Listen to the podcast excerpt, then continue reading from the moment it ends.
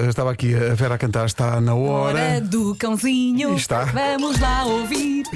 O Homem que Mordeu o Cão e outras histórias, uma oferta da FNAC e novo Cupra Born. O homem que mordeu o cão.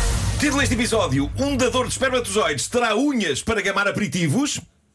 Olé. Consegui meter tudo aqui. Está tudo aqui. Uh, gostaria de vos apresentar Kyle Gordy.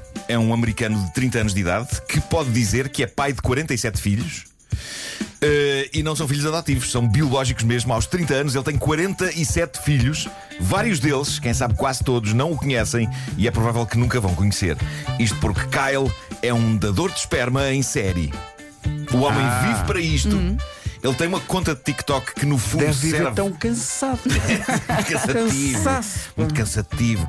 Mas ele, ele tem uma conta de TikTok que no fundo serve de publicidade a este seu produto. Pessoas que querem ter filhos, ele doa o seu esperma para inseminação. E o que é certo é que parece que ele é um tipo tão porreiro e a, e a sua seiva da vida parece ter tanta qualidade que há pessoas que recorrem a ele uma e outra vez.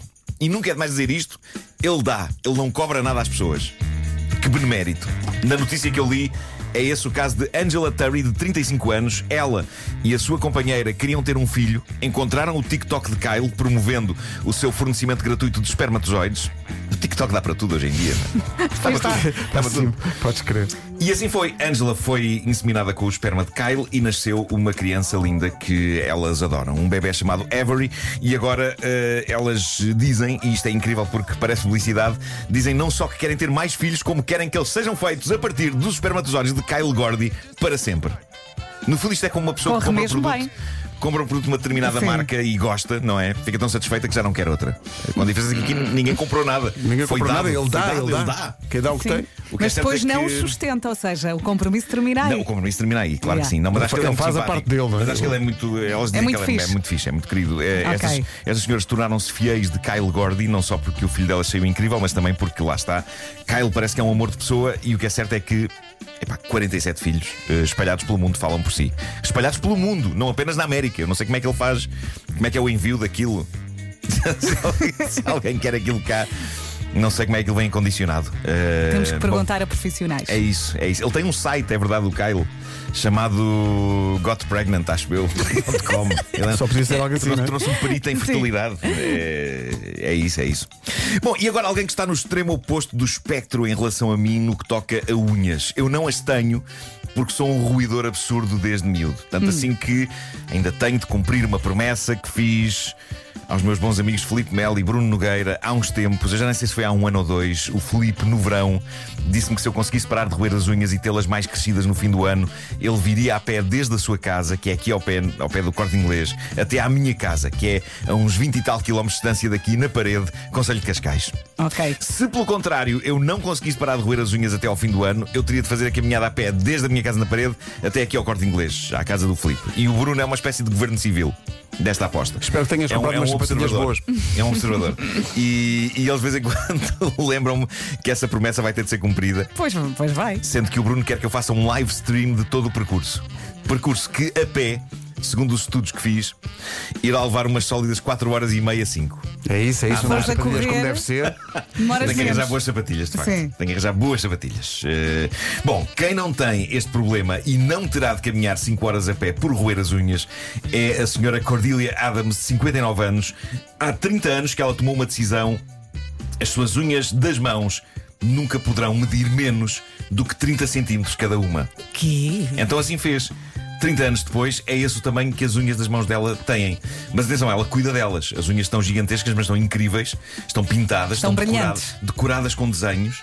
E de vez em quando, como se cuidasse de um bonsai, ela dá um cortezinho aqui e outro ali para que elas mantenham o tamanho desejado, 30 centímetros. Olha, mas no outro dia falávamos aqui das unhas muito compridas e tanto uma das nossas promotoras como o Vasco perguntavam: mas como é que essas senhoras limpam o rabo? e é pronto. verdade. E, ninguém. E deixa aqui a questão. Há reportagens sobre esta senhora e ninguém colocou essa questão. Isto é incrível. Assim se vê o estado do jornalismo hoje em dia. Ah, eu, eu não sei se vocês estão a perceber o que são 30 centímetros de unhas nas mãos. 30 centímetros São é, garras. É o tamanho de uma boneca Barbie. Desde a cabeça até aos É, pés. é, ok? São unhas muito É, é, compridas. é quanto mede cada É unha. Das mãos dela. E ela admite que ter as unhas deste tamanho torna algumas tarefas básicas do dia a dia mais desafiantes Claro. e complicadas. Algumas. Eu diria que devem ser todas. Todas, em princípio, todas.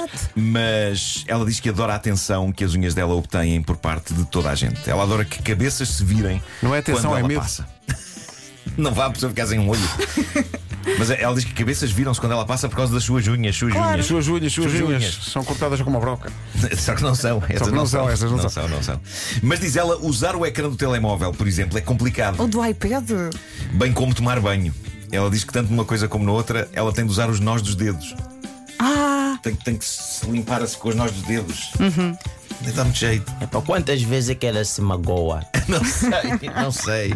olha, mas dá-me gozo quando vou a um estabelecimento qualquer e a pessoa está ali a fazer a conta com a unha. Aquele tic, tic, tic. Tic, tic, tic. Eu gosto É verdade, disso, é eu verdade. gosto Sim, sim, sim. não, sim. mas no caso dessa senhora, Não, peraí. ela nem sequer está ali a te atender. Só estás a ver a unha, porque ela está. Está Pois é. longe, está no outro. longe, está no outro compartimento. Só a unha que está lá no coisa do teclado. Quando lhe diz, olha, tens aí uma ramela, não faças nada.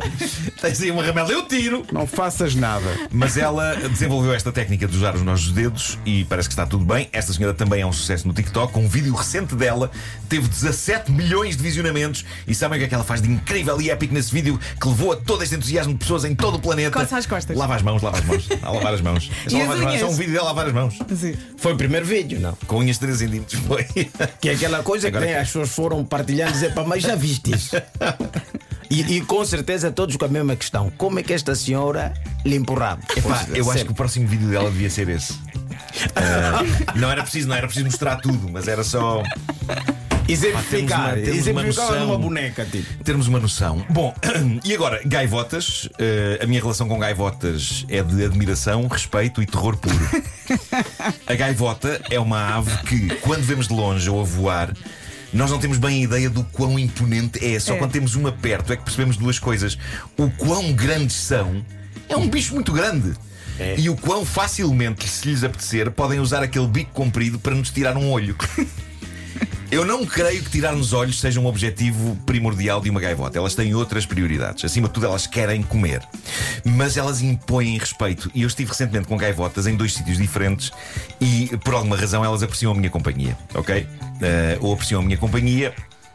Ou gostam de me instaurar terror com aqueles olhinhos sérios eh, a olhar para mim. Que ela tem, tem um olhar sério, a gaivota. Não é bem sabem? sério, é um, um olhar de quem te vai matar. Yeah. É um, bocado, é. olhar um bocado implacável. A primeira dessas duas vezes foi no Porto, eh, quando nós fomos fazer o nosso concerto. Eh, fui dar uma volta pelo Porto e há uma gaivota que aterra num carro mesmo ao pé de mim.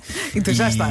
E, e- e começa, eh, mas dessa vez eh, ela olhou para mim, mas sobretudo começou a fitar nos olhos umas pessoas que estavam a comer ali numa esplanada. Ali Ui, perto. isso então, Eh, isso então já se sabe. e a fazer uma pressão psicológica tremenda que em cima do carro. E a dada altura, a gaivota decide bater as asas e fazer um voo rasante sobre a mesa.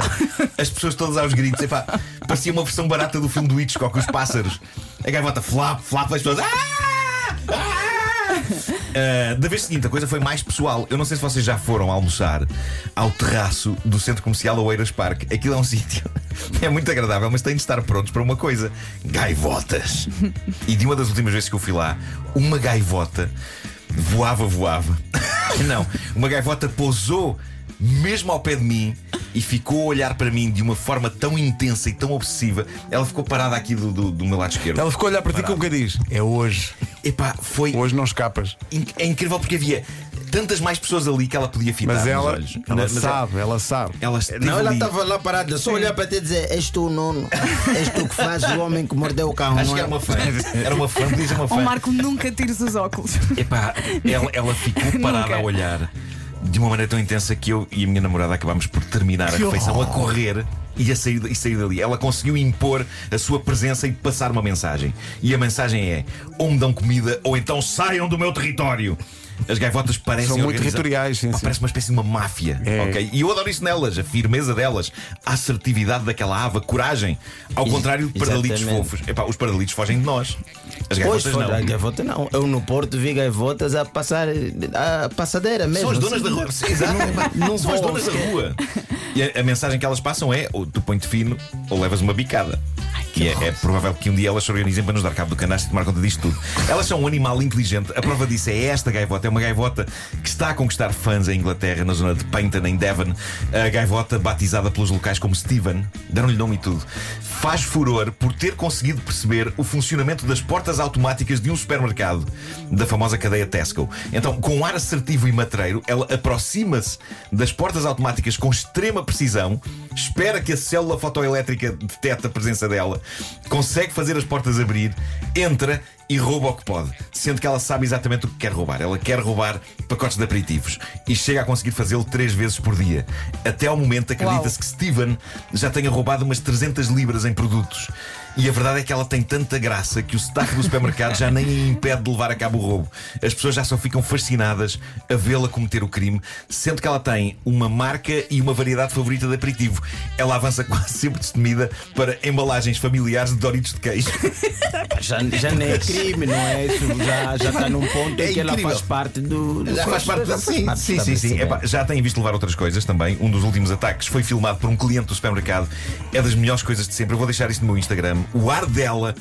Primeiro a medir bem a posição para acionar a célula da porta automática, por fim a entrar e a sair de lá segundos depois com um pacote gigante de aperitivos no bico, a correr dali para fora com ar que diz: Ninguém viu, ninguém viu, ninguém viu, ninguém viu, ninguém viu, ninguém viu, ninguém viu, ninguém viu. Pá, é incrível mesmo. Incrível. Ninguém viu, ninguém viu, ninguém viu. É por isso que cada vez que to- tocamos o Zamália Ai. hoje e a, e, a, e a Sónia canta-se uma gaivota, viesse o Nuno. Epá, epá! Mas onde é que ela vem? De onde é que ela vai? Viesse, É, um pá, pacote de aperitivos. O Homem que Mordeu o Cão foi uma oferta FNAC onde encontra todos os livros e tecnologia para cultivar a diferença e Cupra Born, no desportivo 100% elétrico.